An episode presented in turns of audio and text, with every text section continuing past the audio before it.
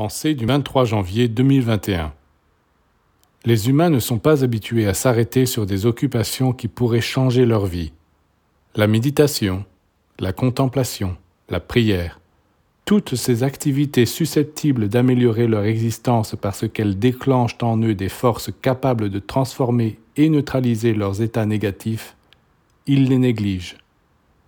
Et pourtant, même pour la santé, c'est beaucoup mieux de vivre la vie spirituelle Enlever la vie spirituelle à un être, il ne lui reste plus qu'une vie végétative.